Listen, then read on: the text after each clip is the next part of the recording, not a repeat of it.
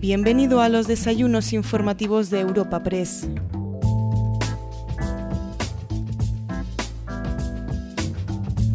Los desayunos informativos de Europa Press se trasladan hasta Murcia para celebrar una nueva cita, en esta ocasión con el secretario general del Partido Popular, Teodoro García Egea, como invitado. El encuentro ha sido presentado por el alcalde de la ciudad de Madrid, José Luis Martínez Almeida.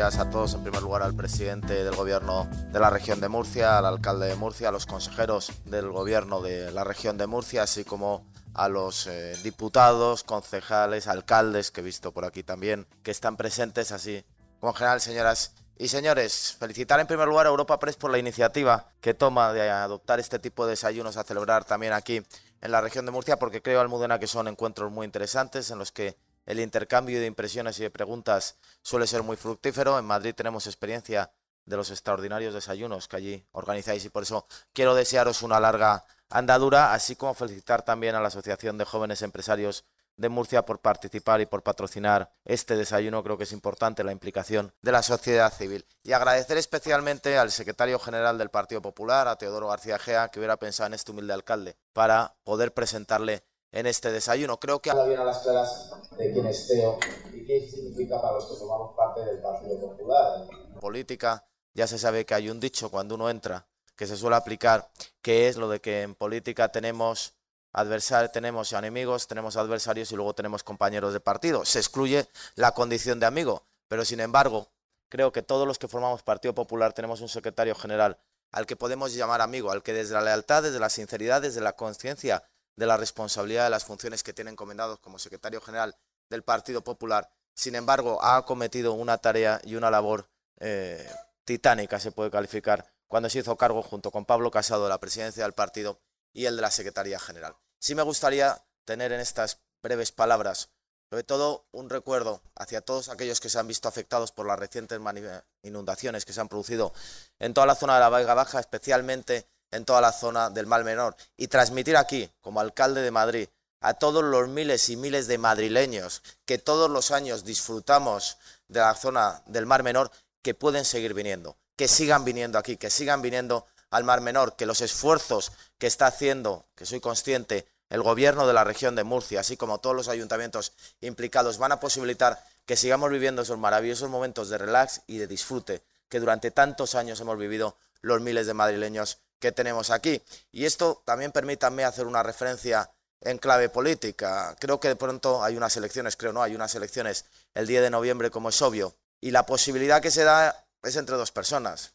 Entre una persona que sobrevoló toda la zona de los daños en helicóptero, pero que no se dignó a poner el pie en tierra y a estar con las personas que lo habían perdido prácticamente todo, y una persona que vino aquí y que estuvo con aquellos que lo habían perdido prácticamente todo y que tuvo la sensibilidad. Y estoy convencido que la región de Murcia, presidente, si cuenta a partir del 10 de noviembre con un gobierno del Partido Popular, tendréis la mano tendida para conseguir, en la medida de lo posible, desde luego, y lo antes que sea posible, que de verdad el Mar Menor vuelva a lucir como todos los que hemos tenido la suerte de disfrutarlo durante muchos años, sabemos que puede lucir.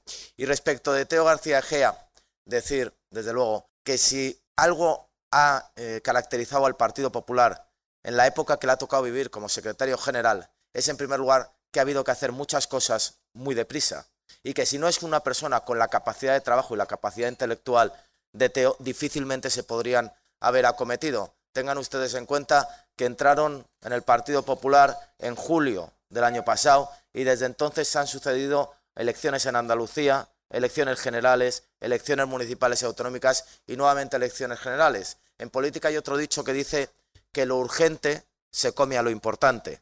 Y sin embargo, Teo y el equipo directivo con Pablo Casado a la cabeza ha sabido combinar perfectamente la urgencia de los procesos electorales con la importancia de la reconstrucción del Partido Popular, con la importancia de entender que tenemos que estar muy orgullosos de nuestra historia y tenemos que estar muy orgullosos de los servicios que el Partido Popular ha prestado a España, como ha prestado a la región de Murcia en particular, pero que también teníamos que hacer, si se me permite, ese ayornamiento a los tiempos que nos venían, ayornamiento que encarnan perfectamente tanto Pablo como Teo, y por tanto ejemplificar en él las virtudes de un servidor público que ha sido concejal en el Ayuntamiento de Cieza, que ha sido director de Agencia Regional de Energía del Gobierno de Murcia, que ha sido ya diputado en tres legislaturas y que estoy, Teo, absolutamente convencido de que cuando obtengamos el Gobierno de la Nación en las elecciones generales del 10 de noviembre más altas responsabilidades y seguro que las ejercerás con la brillantez que te caracteriza, vas a tener que asumir. Y por tanto, cuando estamos hablando eh, de la figura de Teodoro García Egea, estamos hablando de una persona que, si se permite la expresión, y ya voy cerrando estas palabras porque él es el verdadero protagonista, tiene la camiseta de Murcia siempre puesta, pero la chaqueta de España encima. Él entiende, desde luego, que es de Murcia porque es de España, y es de España porque es de Murcia. Y estoy seguro de que a lo largo de su trayectoria política seguirá estando al servicio de los murcianos y de los españoles. Muchas gracias.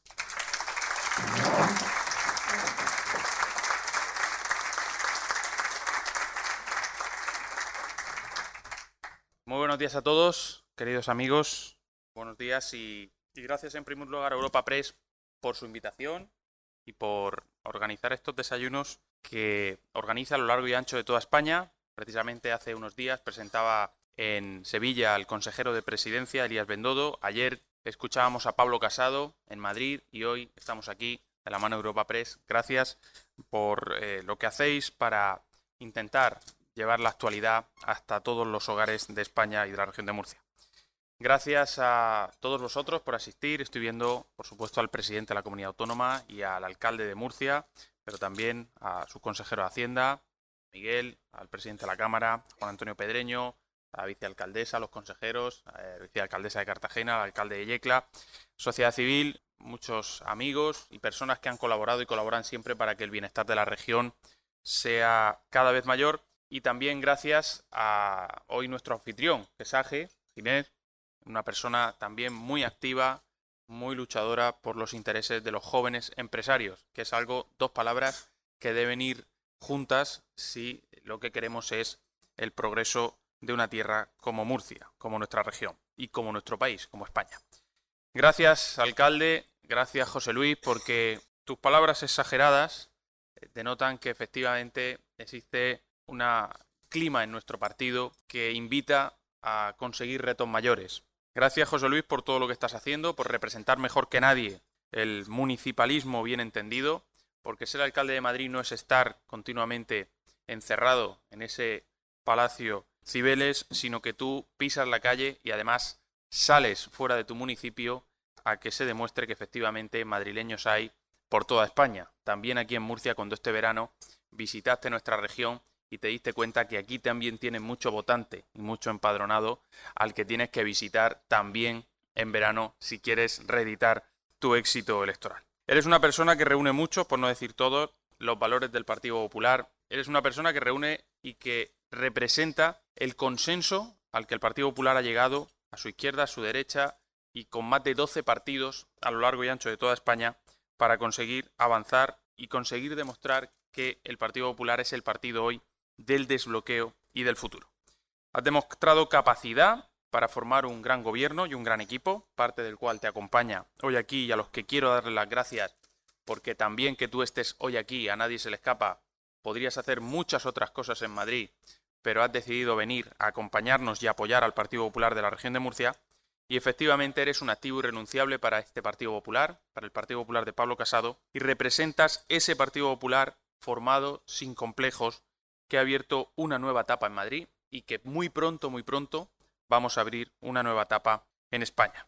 Gracias, eh, querido presidente, querido Fernando, por acompañarme hoy aquí. Podría repetir exactamente los mismos artículos, los mismos adjetivos que ha hablado, que ha comentado José Luis Martínez Almeida, y, pero además a ti y a mí nos une una amistad hace mucho tiempo y siempre te he visto como un aliado y como una de las personas que Murcia necesita en primera fila, hoy más que nunca, porque en Génova, la séptima planta de Génova, sabemos que tenemos un gran activo y este es el Partido Popular, el Partido Popular de la región de Murcia, el que queremos que siga representando aquí en Murcia. No lo tienes fácil, querido presidente, querido Fernando. Partido Popular en general nunca lo tiene fácil, pero como estamos unidos, estamos juntos y tenemos muchas ganas de no defraudar a nadie, lo vamos a conseguir.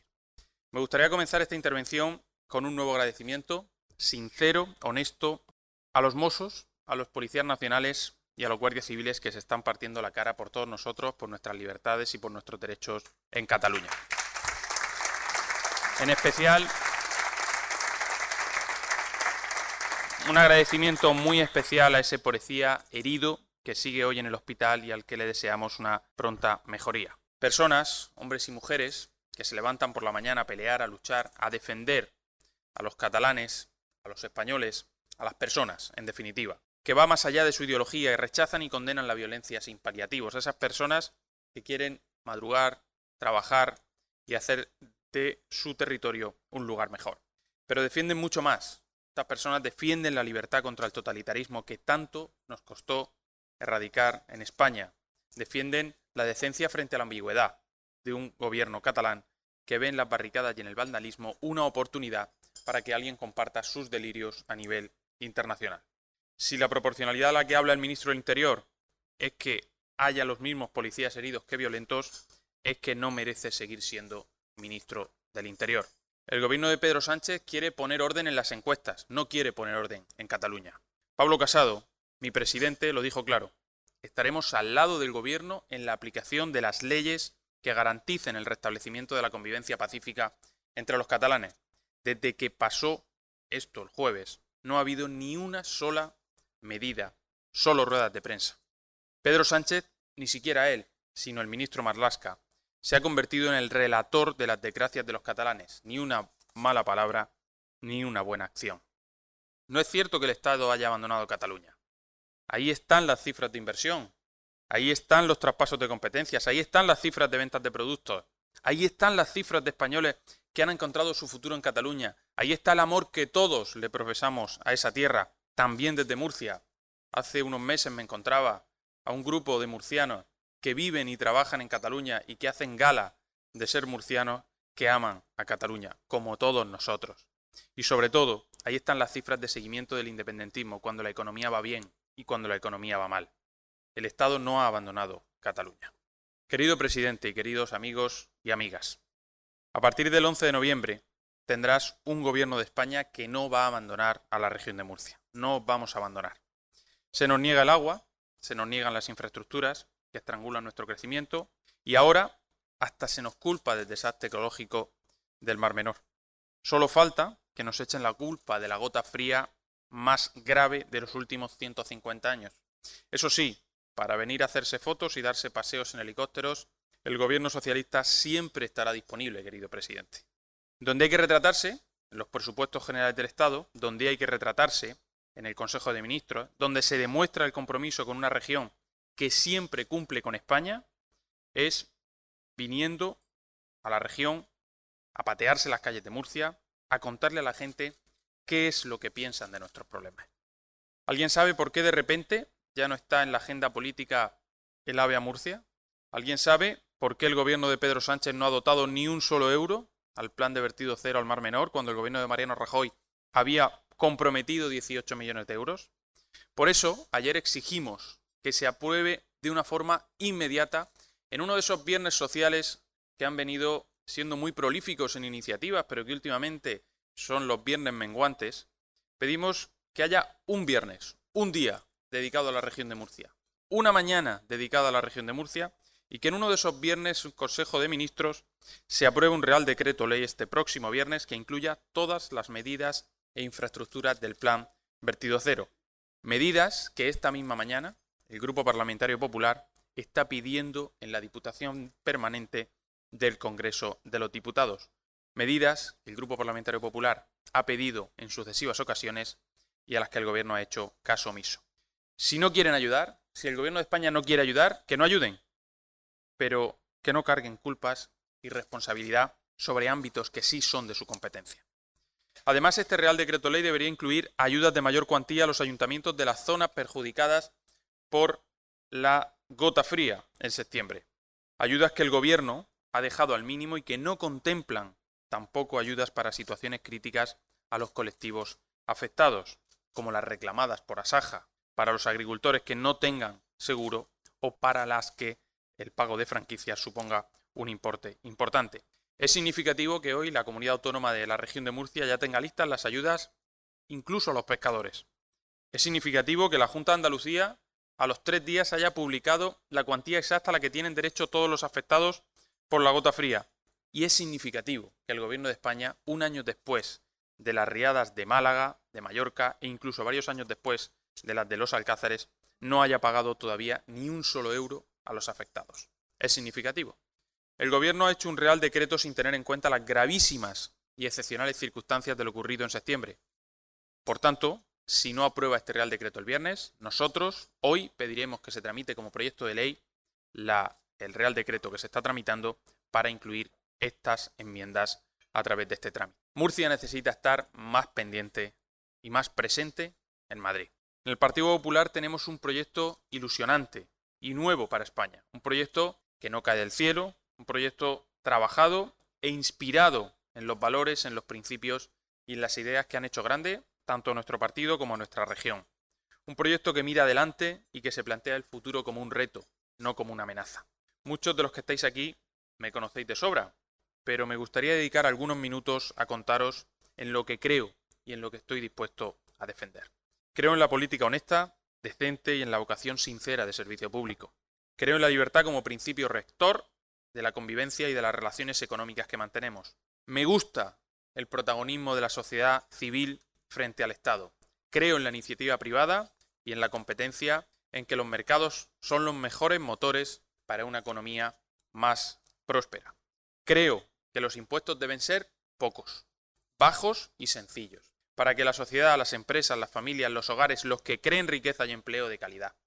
Por eso, hoy podemos exhibir a nuestros gobiernos, los gobiernos del cambio mejor, los gobiernos de la libertad, como los de López Miras, como los de Isabel Díaz Ayuso, como los de Juanma Moreno o como los de José Luis Martínez Almeida, que tienen dos características fundamentales. Uno, que han bajado los impuestos y que han simplificado la maraña burocrática administrativa y van a seguir haciéndolo. Y dos, el cumplimiento de la palabra dada. Estamos cumpliendo todo aquello a lo que nos comprometimos. Nadie nunca podrá decir que el Partido Popular no cumple aquello que promete, no cumple aquello con lo que se compromete. No me gusta tener deudas y menos cuando estoy gestionando dinero que no es mío, Creo en la estabilidad presupuestaria porque sólo así haremos sostenible y exitoso un proyecto para España y para Murcia. En un mundo globalizado como el actual, es fundamental apoyar a las empresas a ganar nuevos mercados. Mientras unos quieren poner aranceles, otros creemos que lo importante es poner más libertad encima de la mesa. Apoyar y empoderar a nuestros jóvenes. Por eso, desde AGE tenéis una labor importante. Uno de mis primeros actos a los que asistí como concejal en mi municipio fue precisamente a un acto de la Asociación de Jóvenes Empresarios hace ya casi 10 años y todavía lo recuerdo, querido Ginés.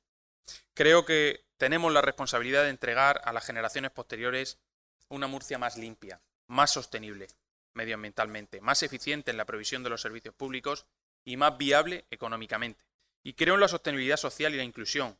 La transformación tecnológica que estamos viviendo está dejando cada vez más gente en el camino tenemos que apoyar y ayudar a los que tienen más dificultades.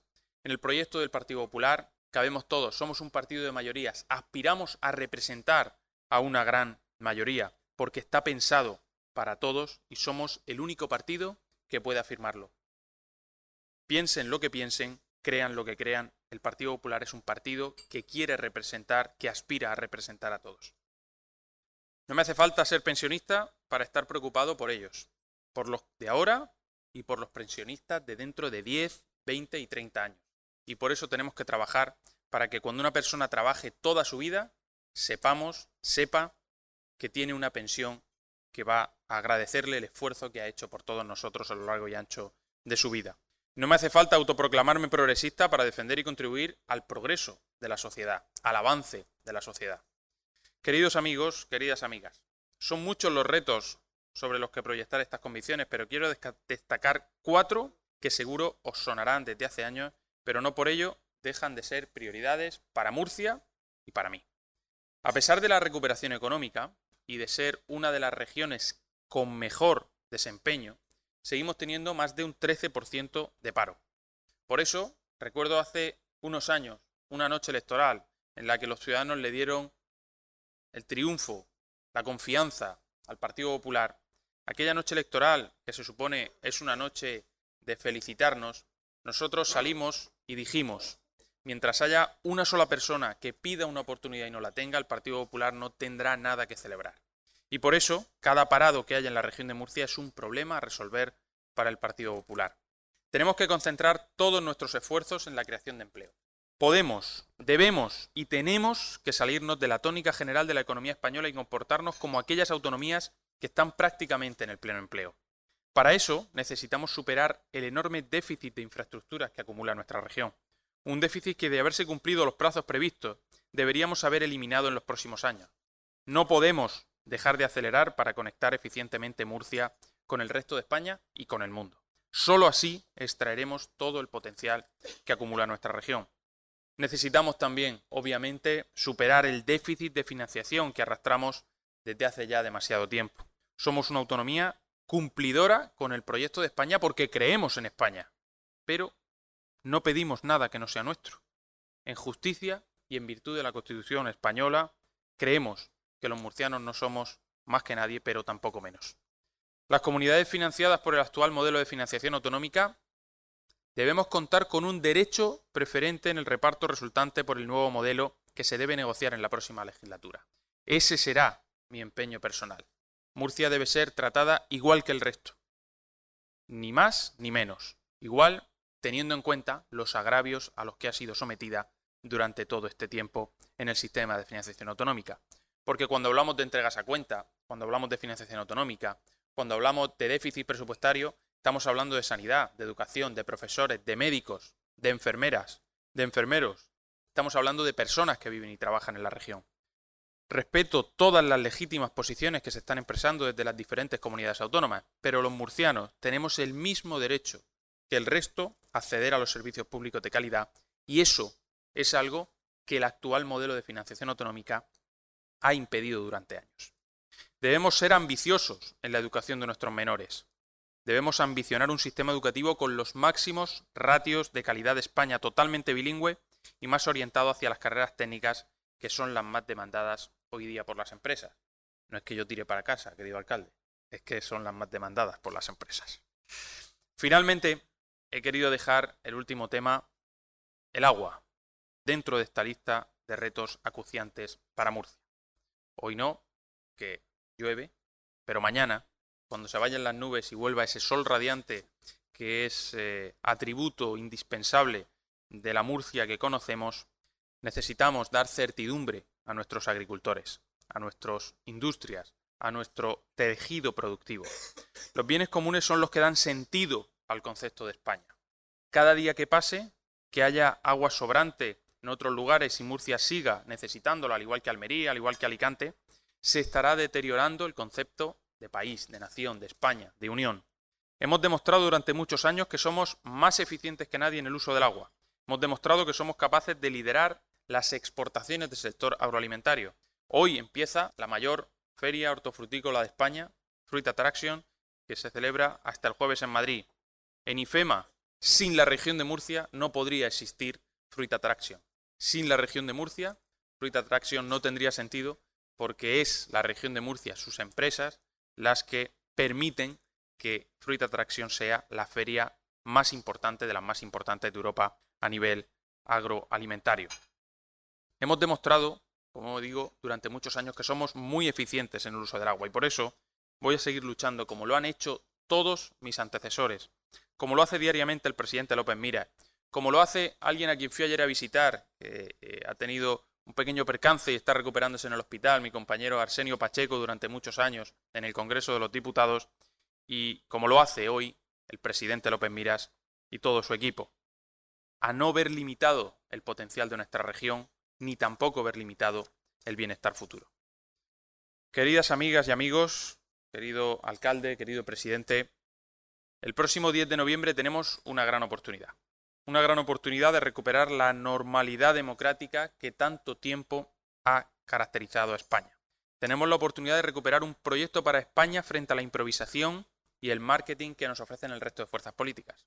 Cuando digo que el Partido Popular ha pactado con todos en España para mejorar la vida de la gente, lo hago con conocimiento de lo que digo.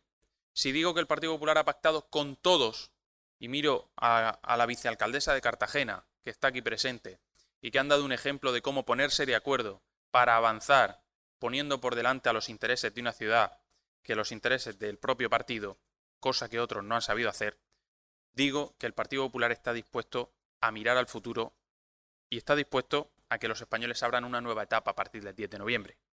Porque si alguien tiene la palabra bloqueo grabada en la solapa de su chaqueta, ese es Pedro Sánchez, porque ya tuvo que abandonar una vez el hemiciclo para poder desbloquear España, y creo que el 11 de noviembre será la segunda vez que Pedro Sánchez tenga que abandonar el hemiciclo para que España pueda volver a desbloquearse. Tenemos una gran oportunidad, como digo, pero vienen tiempos difíciles. Nos lo están diciendo todos los organismos internacionales. En el horizonte ya comienzan a verse nuevos rumarrones y no podemos permanecer inmóviles. Es más, no, no podemos perder ni un minuto. Debemos apuntalar los avances de estos últimos años, avances que si bien es cierto que han sido receta de los gobiernos autonómicos, nacionales, esos avances son también obra de la sociedad civil, de las empresas, de los colectivos, de los que han hecho posible también que la sociedad avance. Debemos apuntalar esos avances y profundizar en las reformas estructurales que verdaderamente necesitamos para garantizar un crecimiento económico sostenido y sostenible, para garantizar el bienestar y la prosperidad de las generaciones venideras. La economía empieza a dar síntomas de ahogamiento. La economía empieza a mostrar una cara que ya vimos hace unos años. Sería un gran error echarnos más piedras en la mochila con medidas que lastran nuestro crecimiento. Medidas como las acordadas hace ahora un año para los presupuestos del Partido Socialista y de Podemos.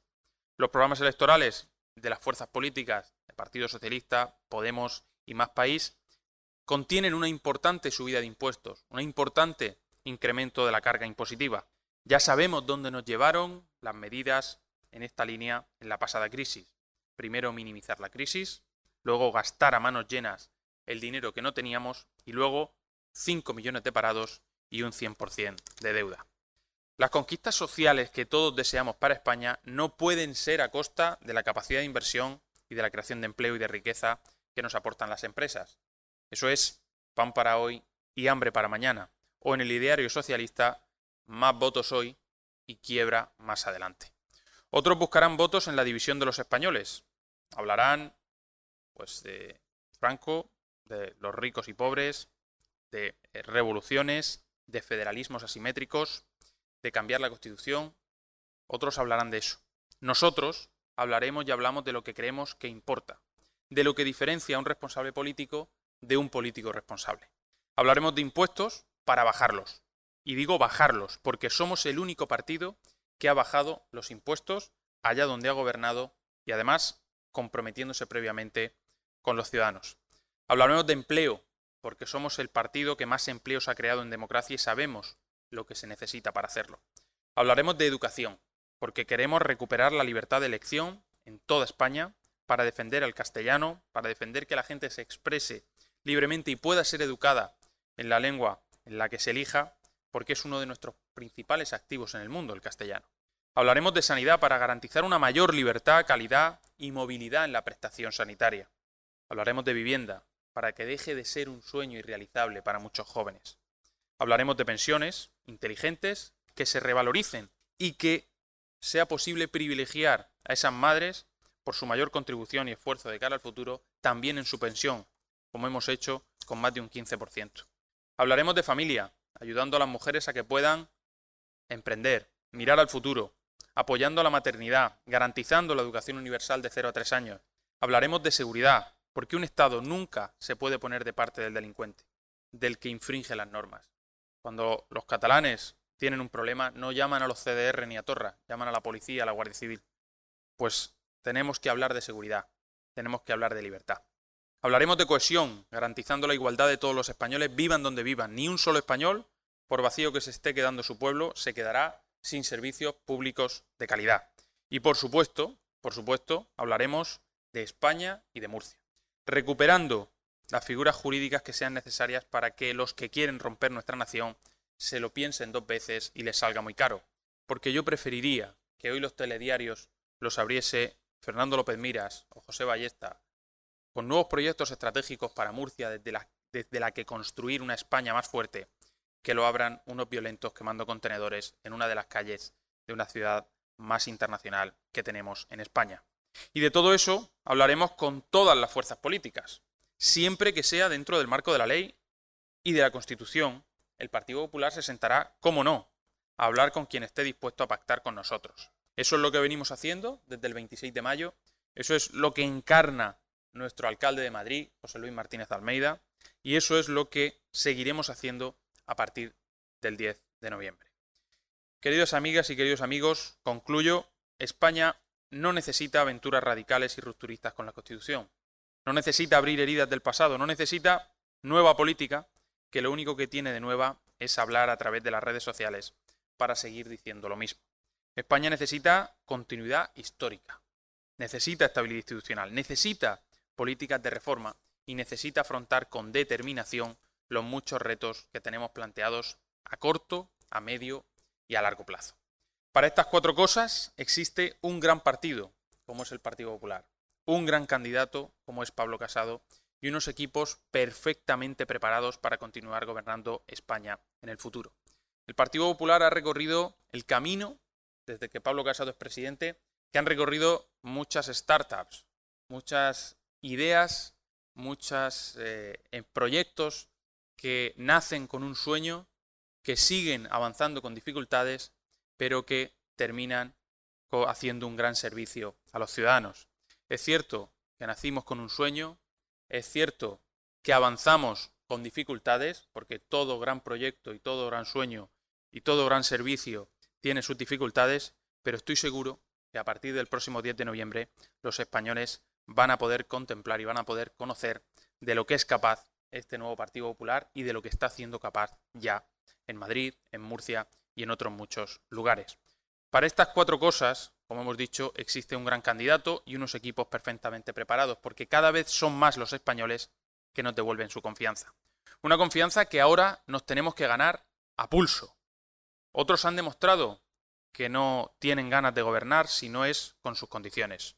Nosotros estaremos al lado de todo aquel que quiera garantizar la cohesión social, la continuidad histórica, la estabilidad económica y política y las reformas y el progreso. Por eso, querido alcalde, querido presidente, queridos amigos, los demás que sigan con sus ensoñaciones banales, nosotros vamos a seguir trabajando por España, que es lo que sabemos hacer desde Murcia, pero a seguir trabajando por España. Muchas gracias y buenos días.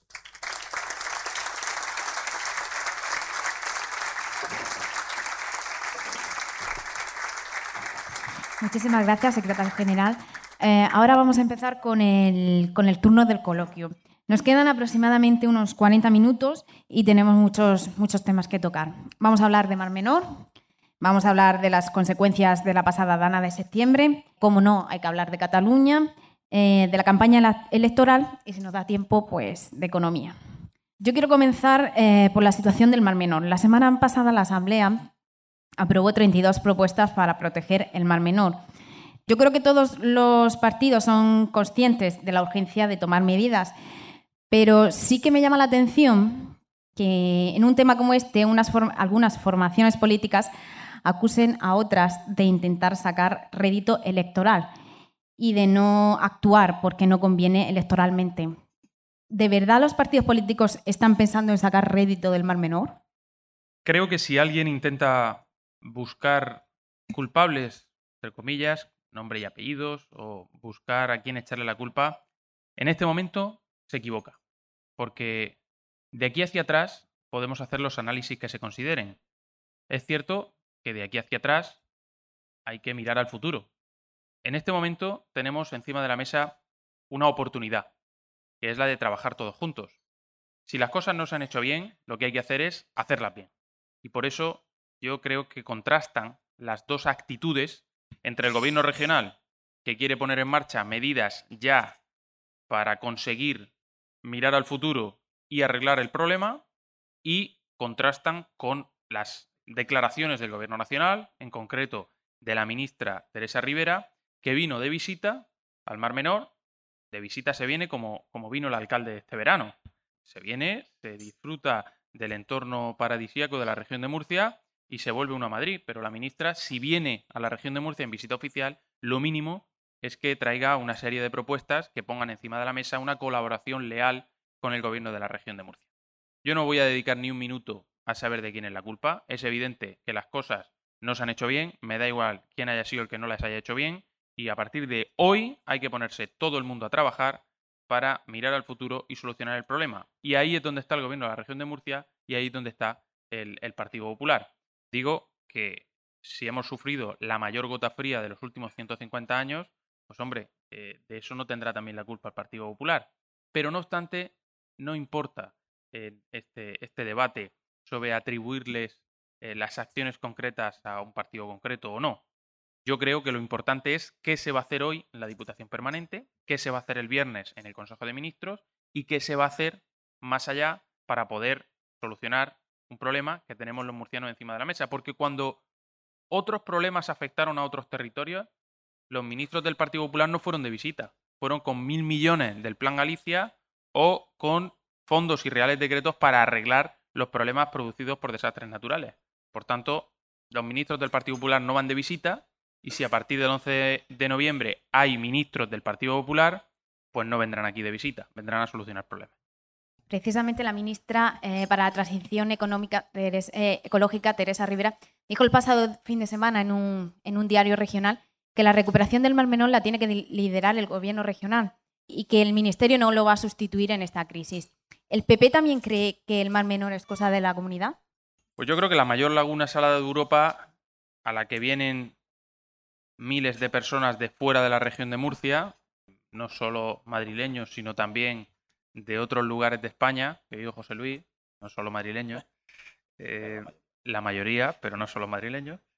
Yo creo que es una cuestión de Estado. Es evidente. Es más, yo creo que es una cuestión europea. Por eso Pablo Casado llevó a la presidenta de la Comisión Europea el pasado jueves, Ursula von der Leyen, una serie de propuestas trabajadas con el presidente de la Comunidad Autónoma, Fernando López Miras, para que incluso los fondos FEDER puedan ser en parte reorientados para invertirlos en el entorno del, Mar Menor. ¿no? Nosotros estamos hablando de hechos concretos y es lo que vamos a seguir haciendo y por tanto, si la ministra quiere dejar claro, como ha dejado claro, el Partido Socialista ha dejado claro que estamos solos para arreglarnos nuestros problemas, que ellos están más ocupados de otras cuestiones, eh, hablando con otros líderes regionales menos leales a España y a la Constitución, quizá, pues nosotros ahí no vamos a entrar. Vamos a estar siempre con la Constitución y con los murcianos. Francisco Martínez Campos, eh, que es consultor de comunicación, hace una reflexión. Dice, es consciente de que el tema del Mar Menor se está gestionando regular por no decir mal, y que puede dar eh, disgusto al PP de Murcia en las elecciones de noviembre. ¿Tienen soluciones a corto plazo para evitar el desastre? Nosotros vamos a estar muy centrados en solucionar los problemas de la gente. Yo creo que al final la gestión más importante que podemos hacer en materia de empleo es que la gente encuentre su empleo. La gestión más importante que podemos hacer en, esta materia es eh, que el ecosistema mejore y hacerle caso a los científicos. La mejor eh, receta que podemos aplicar en cualquier ámbito en materia económica es que la economía crezca. Nosotros no estamos en el marketing como otras formaciones políticas, nosotros estamos en la efectividad, en el trabajo diario y en los resultados. Y a eso nos hemos comprometido y eso vamos a hacer. Eh, la compañera Virginia Vadillo de EFE El País dice que Ecologistas de Nación alertaba ayer de que las obras hidráulicas del Plan Vertido Cero contaminan el Mediterráneo y no mejorarán la laguna. ¿Cómo valora y cómo se logrará la recuperación del Mar Menor?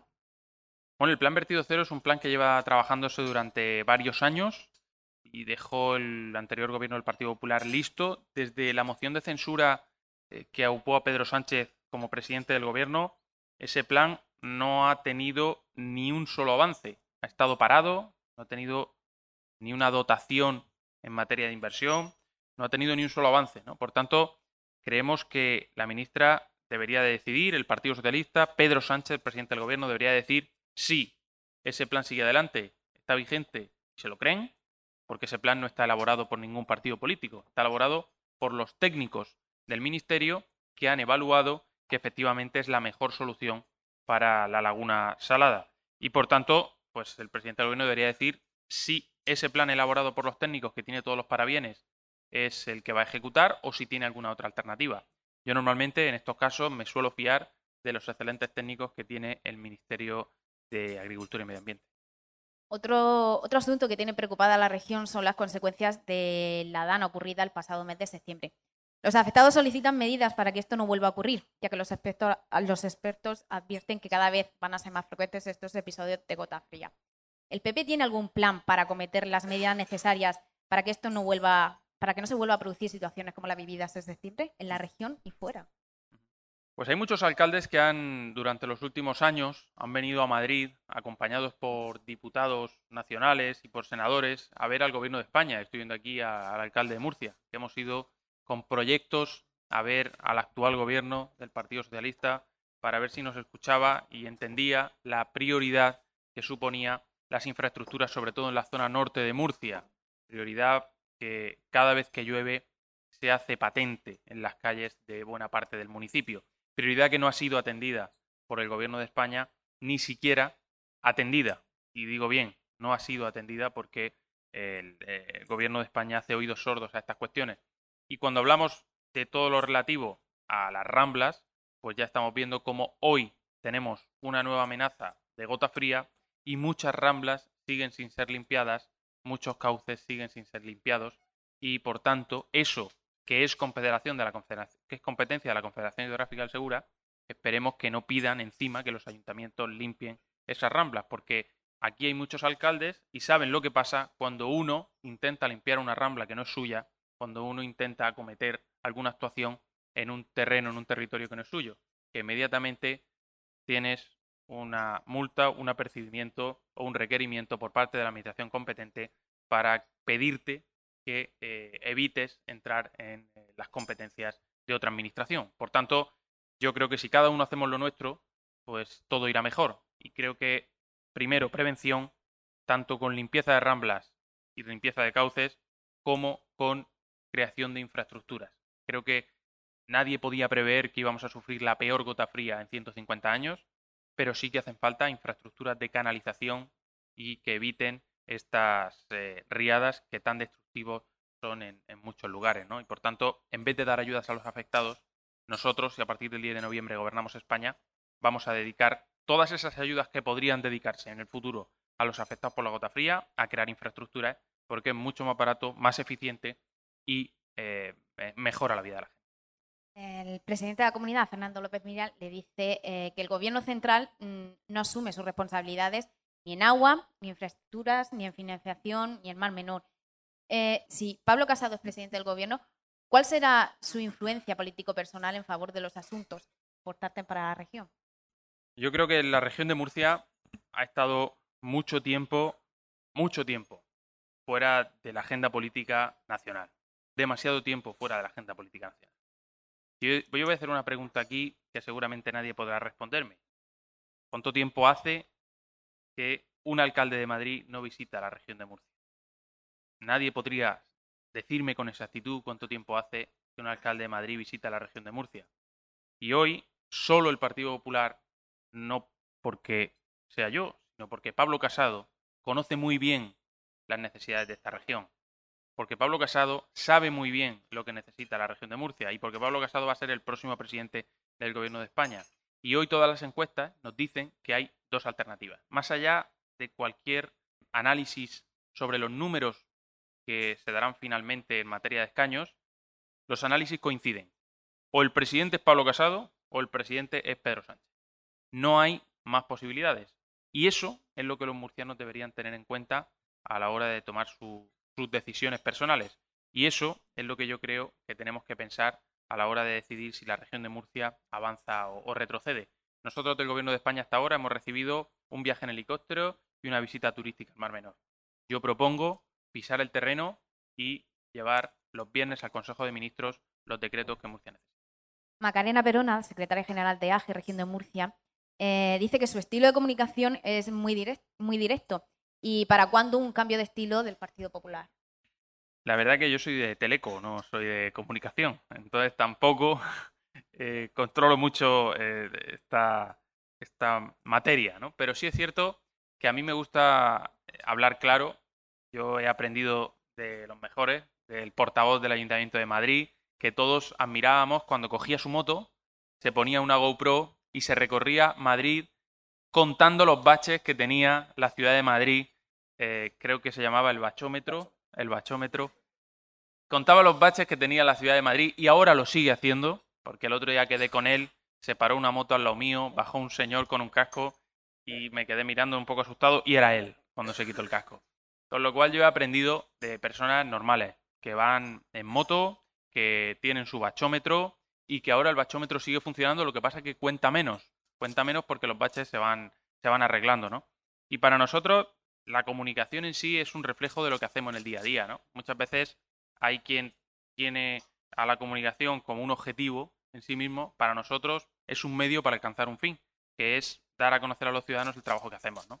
Y eso es lo que vamos a hacer a partir de ahora y eso es lo que estamos haciendo desde que Pablo Casado asumió la presidencia del, Gobierno de España, del Gobierno de España a partir del 10, del Partido Popular desde julio. Pero más allá de eso, yo creo que hay que ser directos, ¿no? Que la gente no entiende que estemos dando circunloquios sobre lo que pensamos de determinados temas. La gente no entiende que cuando lleguemos a los gobiernos nos olvidemos de nuestros compromisos y la gente no perdona que cuando llegamos a los gobiernos nos olvidemos de por qué estamos ahí. Y por eso estamos hoy, el Partido Popular, en gobiernos importantes como los de Andalucía, Murcia, Madrid, Castilla y León.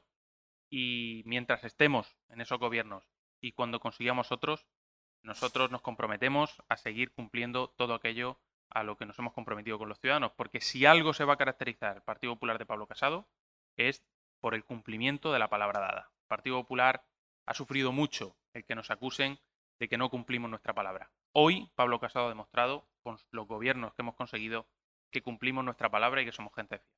Juan Antonio Pedreño de Ucomún dice que es de agradecer la propuesta del Partido Popular eh, de servicios públicos de calidad en todos los sitios, porque es la mejor o una de las mejores medidas para evitar esa España vaciada donde más de 8.000 municipios están en estado de abandono. ¿Contempla más medidas para, mm, para que podamos, para que se puedan quedar la gente de su pueblo?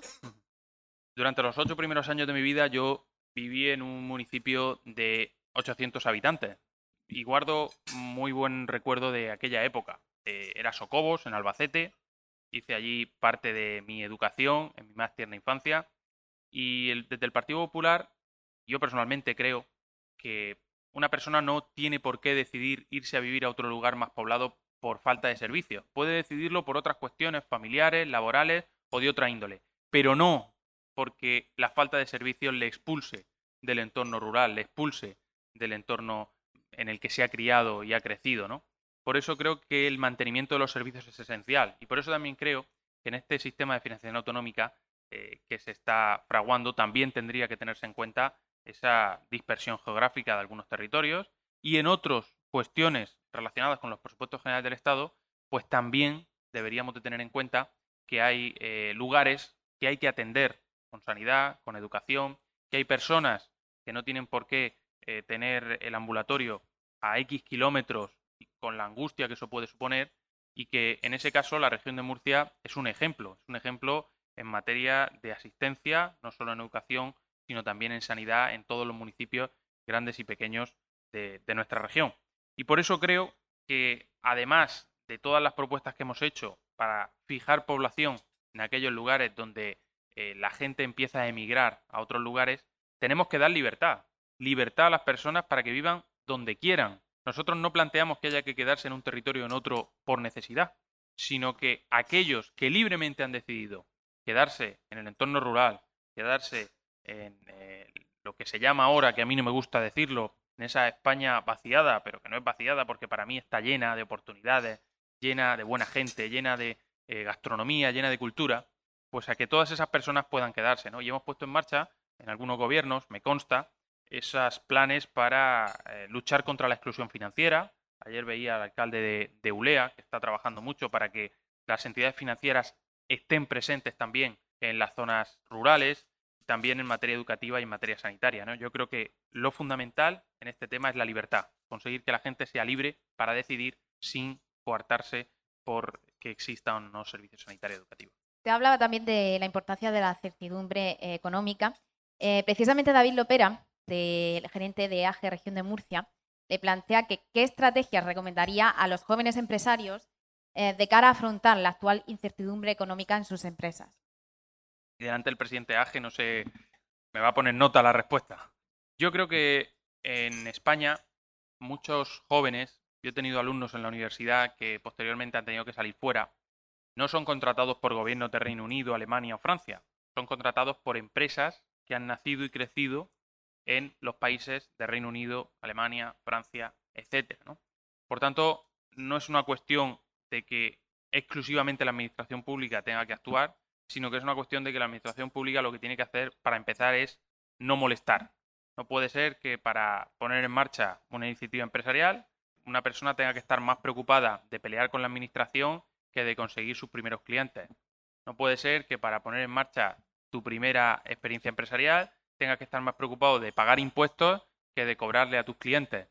Y no puede ser que para poner en marcha tu primera iniciativa empresarial, pues eh, no dispongas de la mano de obra que necesitas o de el eh, ecosistema que necesitas para emprender. En la región de Murcia, decía un buen amigo mío que veré luego en Fruit Attraction que detrás de una lechuga de Murcia hay más tecnología que detrás de un iPhone. Eso se ha popularizado en Madrid últimamente porque lo digo mucho. Pero, pero es cierto que en la región de Murcia tenemos unas condiciones muy buenas para la creación del ecosistema tecnológico que están haciendo y que está creciendo en Cartagena alrededor de empresas tractoras como Navantia, como Savic o como Repsol, ¿no? En el Valle de Escombreras hemos visto cómo hay muchas iniciativas que están naciendo y creciendo alrededor de estas grandes empresas tractoras. Yo creo que estamos en esta cuarta revolución industrial, en la revolución industrial de la especialización. Necesitamos saber hacer una cosa y ser los mejores haciendo eso. Me estoy encontrando a muchos jóvenes que están desarrollando iniciativas en el sector de la impresión 3D para el ámbito sanitario o en el sector de la realidad aumentada para el ámbito de la automoción. Todos, absolutamente todos, tienen en común que tienen una visión en mente, que saben muy bien qué misión tienen que conseguir y que han conseguido situar a su iniciativa empresarial en el centro de un ecosistema altamente innovador y creativo. Y para eso, la Administración, creo, y los políticos debemos hacer dos cosas. La primera, no molestar, porque tenemos muchas tentaciones molestando todas las mañanas. Los emprendedores y los empresarios se levantan con hojas y hojas del Boletín Oficial del Estado, del Boletín Oficial de la Región de Murcia. Y eso, querido presidente, es importante, pero eh, bajo mi punto de vista, cuanto menos hojas tenga el Boletín Oficial de la Región de Murcia, siempre que sean regulatorias y no para ayudar al emprendedor y para publicar eh, mejoras en, en la regulación, pues creo que no ayuda. Primero, no molestar y segundo, creo que tenemos que ser mucho más eficientes a la hora de canalizar todas esas ayudas que en muchas ocasiones tienen que darse desde la administración. Porque en muchas ocasiones mucha gente, muchos autónomos me plantean lo mismo. Prefiero trabajar un día más que ir a pedir una ayuda a la administración. Y eso no puede seguir así. No, no quiero dejar de preguntarle por las próximas elecciones del 10 de noviembre. ¿Qué esperan de esas elecciones? ¿Creen que pueden ganar al PSOE? Con Pablo Casado se puede ganar al Partido Socialista. Se puede ganar, yo no diría al Partido Socialista, diría que se puede ganar la confianza mayoritaria de los españoles. Porque para el Partido Popular, ganar es cuando conseguimos aglutinar a los españoles en torno a un proyecto ganador. Creo que la situación en este momento requiere de un partido que dé solvencia, certidumbre y futuro a España. Creo que el gobierno en este momento está superado, no solo en Cataluña.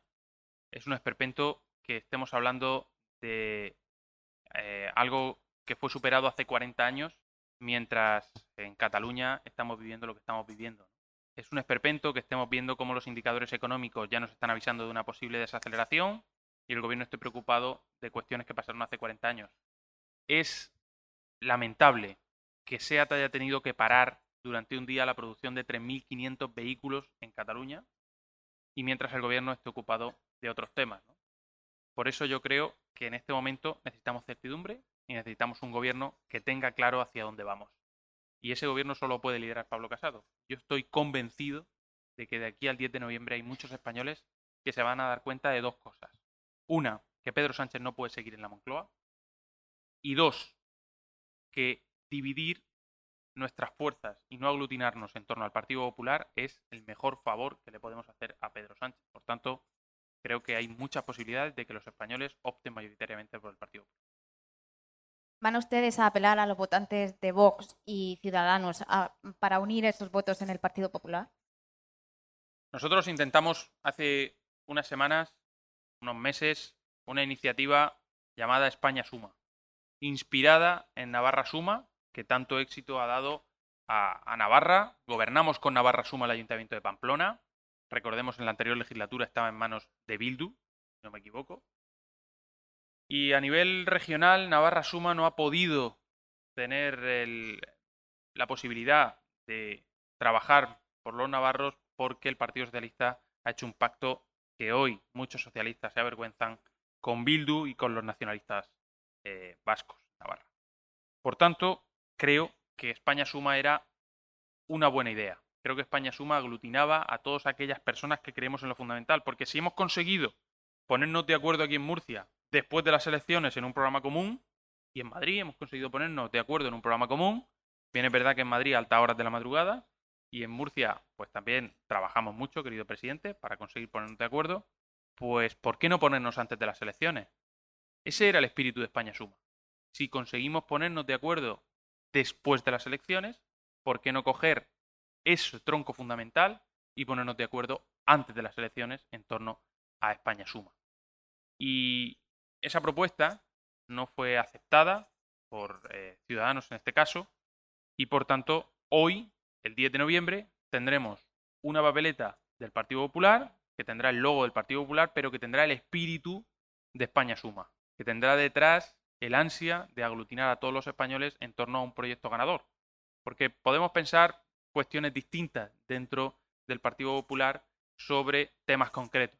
Pero el Partido Popular es un partido de mayoría, que aspiramos a representar a todos los españoles y a todos los murcianos. Y por eso España Suma, Murcia Suma, es un intento de trasladar a todos los españoles, a todos los murcianos, que si nos hemos puesto de acuerdo después, también nos podemos poner de acuerdo antes para mirar al futuro. Y por tanto, pues vamos a apelar a los votantes que hoy no son de ningún partido porque hoy no se ha votado. Y yo creo que los votantes eh, y los murcianos, los españoles, pues tienen en el Partido Popular la papeleta del Partido Popular, pero el espíritu de España suma. Ninguna, ninguna encuesta da que, pueda haber un gobierno de centro derecha con Vox, eh, con lo que volveríamos al bloqueo. ¿Cómo desbloquearían esta situación? ¿Se ponen líneas rojas o están dispuestos a hablar con todos? Bueno, nosotros ya estábamos dispuestos a hablar con todos antes de, que esto sucediera, de este bloqueo. Nosotros acudimos a la llamada del presidente del gobierno y del principal candidato, de, candidato del Partido Socialista que se presenta a la investidura, con una serie de condiciones. Primero, nosotros no íbamos a votar que sí a su investidura, de hecho votamos que no. Pero ofrecimos una serie de pactos de Estado para garantizar la legislatura, para garantizar la estabilidad durante la legislatura, ¿no? Porque esos pactos de Estado que tenían que ver con el pacto por el agua, que tenía que ver con el pacto por las infraestructuras, que tenía que ver con las pensiones, que tenía que ver con la industria, que tenía que ver también con romper en Badalona y el Castel de Fels. Recordemos que en Badalona y el Castel de Fels ha ganado el Partido Popular y gobierna el Partido Socialista con Esquerra, con la CUP y con el PDCAT.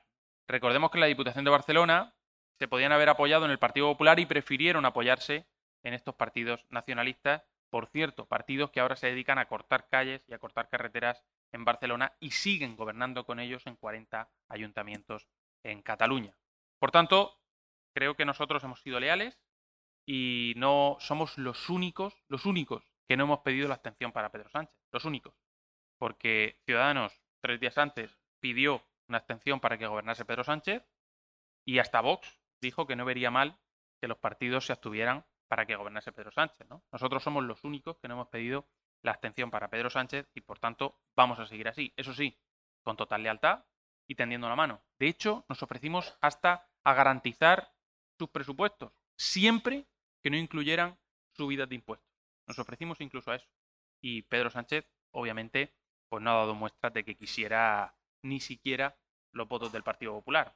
Las pruebas me remito en Badalona y Castelldefels. Si, eh, si después del 10 de noviembre se repite la fragmentación actual y el PSOE es la primera fuerza.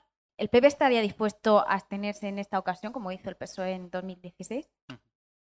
Yo creo que en este momento todos los escenarios están muy abiertos. Nadie podría garantizar quién va a ser primera fuerza en, las elecciones. Nosotros vamos a seguir trabajando con el mismo rigor y con la misma seriedad. Y yo creo que en este momento Pedro Sánchez no tiene la fuerza ni la eh, capacidad para exigir nada a ningún adversario político. Y me explico. Pedro Sánchez hace un año logró la confianza de parte de la Cámara a través de una moción de censura. Un año después no se fían de él ni los socios que le hicieron presidente en una moción de censura. Y por tanto, si ni sus socios se fían de él, es evidente que Pedro Sánchez tiene un grave problema de confianza, de relato y de credibilidad. Lo tiene frente a sus socios, lo tenía frente a su partido y lo tiene hoy frente a la sociedad española. Por tanto, Pedro Sánchez hoy no está en disposición de pedirle la abstención al Partido Popular porque los compromisos que asumió no los ha cumplido y porque a lo largo y ancho de España, Navarra y en otros muchos lugares, no ha cumplido sus compromisos con el constitucionalismo. ¿Cómo puede el Partido Popular abstenerse para que gobierne el Partido Socialista si él en Navarra ha preferido a Bildu que al Partido Popular? Es algo que evidentemente se responde solo y por tanto Pedro Sánchez tendrá que buscar donde siempre buscó y encontró anteriormente. Mariano Rajoy y Felipe González han defendido una gran coalición entre el PP y PSOE para impulsar con consenso las grandes reformas de Estado que, necesita el país. ¿Usted ve viable esta opción que se, en España que se ha llevado en otros sitios como Alemania? En el caso del Partido Socialista es curioso que siempre que el que tiene que gobernar es el Partido Socialista apela a una gran coalición y al entendimiento. Cuando el que tiene que gobernar es el Partido Popular, una barra suma, el entendimiento se deja a un lado. En el País Vasco nosotros le dimos los votos gratis, no como ahora que hay que hacer un acuerdo, programa, eh, llegar a eh, una organización del gobierno, las competencias, etcétera, etcétera. No, no. En el País Vasco, gratis, el Partido Popular dio los votos para que el Partido Socialista gobernase el País Vasco. Gratis. No gratis, porque creíamos en ello, porque estábamos convencidos de que era lo mejor. Y Pachi López fue el endacari con los votos del Partido Popular. Después vino Navarra, y en Navarra el Partido Socialista prefirió a Bildu. No ya nos puso encima de la mesa programa para hacerlo conjuntamente, no nos prefirió a Bildu. Y ahora de nuevo, cuando es Pedro Sánchez el que nos necesita, pone encima de la mesa de nuevo la posibilidad de que el Partido Popular se abstenga. Yo creo que en este caso eh, Felipe González lleva mucho tiempo fuera de la política, Mariano Rajoy menos, pero pues eh, quizá eh, pueden verse las cosas desde otro ámbito, pero los ciudadanos hoy lo ven claramente el asunto que no, no se puede llegar a ningún acuerdo hoy con, con Pedro Sánchez. Eh, ¿El PP va a contar con Aznar y Rajoy en la, en la próxima campaña electoral? El Partido Popular va a contar en la próxima campaña con un activo de primer orden en el que todo el mundo confía que se llama Pablo Casado, con el que vamos a contar la próxima campaña. Hoy no podemos dejar de hablar de, de Cataluña. Casado pidió ayer, el lunes pasado, al gobierno que contemple la posibilidad de trasladar a los presos del proceso a una cárcel que esté fuera de Cataluña, ante la posibilidad de que después de las elecciones generales del 10 de noviembre, la Generalitat inicie la tramitación de la escarcelación de los, de los mismos. ¿El PP va a insistir en esta exigencia a lo largo de toda la campaña? ¿La va a formalizar de alguna forma? Yo creo que hace poco un medio de comunicación avanzaba esta posibilidad de que después de la sentencia dictada por los tribunales no se cumpliera totalmente las penas, no se cumplieran totalmente las penas, ¿no? Yo creo que eso generaría un gran hastío en la sociedad, generaría una gran desazón y por eso no nos gustaría pensar que cuando en su momento se transfirieron las competencias por parte del Partido Socialista, el señor Barrio Nuevo, el señor González, a la Generalitat de Cataluña, y cuando en su momento se tomó la decisión de trasladar a los políticos presos y hoy condenados a las cárceles de Cataluña, era precisamente para dejar el cumplimiento íntegro de penas en manos del señor Torra. Eso sería algo gravísimo y sería algo sobre lo que el señor Pedro Sánchez tendría que, que responder detalladamente. Por tanto, nosotros lo que decimos es, el Supremo ha hablado, el Supremo ha condenado a una serie de señores que intentaron cercenar la libertad de todos los españoles y, por tanto, Las penas deben cumplirse íntegramente y las penas deben eh, ser respetadas por los políticos también en materia de instituciones penitenciarias.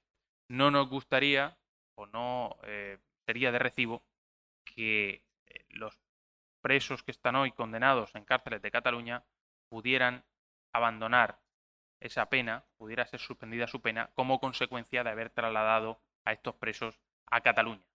Sería algo que haría corresponsable de esta situación al gobierno de España y a Pedro Sánchez y por tanto eso sí que dejaría claro ante la opinión pública que existe un pacto entre el señor Torra y el señor Pedro Sánchez para reducirle las eh, condenas por esta vía a los políticos presos. ¿Considera que la sentencia debería se debería haber publicado después de las elecciones generales para no interferir? Yo respeto todas las eh, sentencias. Siempre que la justicia habla, digo lo mismo, debe callar la política. Y por eso, ahora que se está viendo, se está abriendo también el debate, porque lo ha abierto una formación política. Hace poco Santiago Abascal decía que eh, era mejor suspender las elecciones y votar más adelante, pues yo creo que al revés. Yo creo que un poco más Pedro Sánchez nos viene mal a toda España, ¿no? Creo que Pedro Sánchez debe irse cuanto antes y cuanto antes sean las elecciones mejor, ¿no? Puedo estar más en desacuerdo en este caso con, Santiago Abascal, ¿no? Suspender las elecciones sería darle más tiempo a Pedro Sánchez para seguir profundizando en esta fractura social y económica de España y por tanto yo creo que debemos de votar cuanto antes y debemos de respetar a lo que dicen los tribunales de justicia, siempre cada uno en su competencia. Ustedes han planteado un paquete de medidas legislativas para dar más herramientas a los jueces en el caso de que se repitiese una situación como la del 1 de octubre. Al margen de la vía legislativa y de la vía jurídica que corresponde a los jueces, eh, ¿qué actuaciones impulsará, impulsarán ustedes en el plano político, Cataluña? A mí me gusta la Cataluña del Centro de Supercomputación de Barcelona. Me gusta la Cataluña del Polo Químico de Tarragona. Me gusta la Cataluña cultural. Me gusta la Cataluña del Pirineo. Me gusta la Cataluña gastronómica. Me gusta la cerdaña catalana. Me gusta la Cataluña que exporta y que importa que tiene lazos con la región de Murcia. Hace poco hablaba con el presidente de la Casa de la región de Murcia en Barcelona, que está orgulloso de ser un murciano en Barcelona, un catalán con origen murciano. De hecho, el día 1 de octubre yo estaba en Barcelona y el día de las elecciones regionales últimas yo fui interventor en una mesa en Barcelona por el Partido Popular. Y estuve junto a Xavi García Albiol y estuve junto a algunos compañeros de prensa que se desplazaron de aquí de la región de Murcia a cubrir ese día en, Cataluña. Nuestra propuesta siempre pasa por garantizar la ley y el orden. Pero más allá de eso, nuestra propuesta pasa por conseguir que como ocurrió en el año 2000, en el año 2004, en los años de mayor prosperidad económica de España, el independentismo alcanzó las cotas de menor aceptación en Cataluña. Cuando las cosas van bien, cuando la economía va bien, cuando la gente tiene posibilidad de vivir mejor, el independentismo cae. ¿no? Y eso es lo que nosotros creemos que se tiene que conseguir. Que la gente en Cataluña, aquellos que, consecuencia de proceso de años y años intentando adoctrinar a, las personas para que piensen de una determinada manera, que se abra esa, eh, ese, ese madeja que hoy tienen los independentistas en materia de medios de comunicación con el Consejo Audiovisual de Cataluña. No puede ser que TV3 con los impuestos de los catalanes esté adoctrinando permanentemente a la sociedad. Que se abra también en materia educativa, la alta inspección educativa tiene que actuar. No puede ser que la educación siga adoctrinando día tras día a, los niños catalanes y que jueguen con su futuro y que jueguen con su infancia y que se abra también en materia eh, económica y en materia de oportunidades. Esas tres cuestiones, además de dejar claro que eh, tipificaremos la convocatoria ilegal de referéndum para que no pase como está ocurriendo ahora, que el señor Torra, para intentar huir hacia adelante, dice que va a convocar un nuevo referéndum. Nos vamos a tipificar la convocatoria ilegal de referéndum porque nadie tiene derecho a gastarse ni un euro público en convocar un referéndum para no se sabe muy bien qué. Y por tanto, estas propuestas en materia de orden y de cumplimiento de la ley son la base, pero hay que ir mucho más allá para conseguir que la convivencia sea restablecida y que nos ocupemos de la verdaderamente importante. Porque, sinceramente, creo que todo este proceso independentista nació para tapar los problemas de unos pocos, para tapar los problemas del señor Artur Mas, para, para tapar los problemas del señor Puyol, para tapar los problemas de una serie de personas que han vivido de Cataluña y no han vivido para solucionar los problemas de Cataluña. La situación que se está viviendo en Cataluña, en sus calles, con los, disturbios por protestas en la sentencia del proceso, eh, ¿cree usted que puede desmovilizar a los votantes catalanes en las próximas elecciones? Sin duda, yo creo que hay mucha gente que está harta de la situación que vivimos. Hay mucha gente que está harta de que no se ocupen de sus problemas.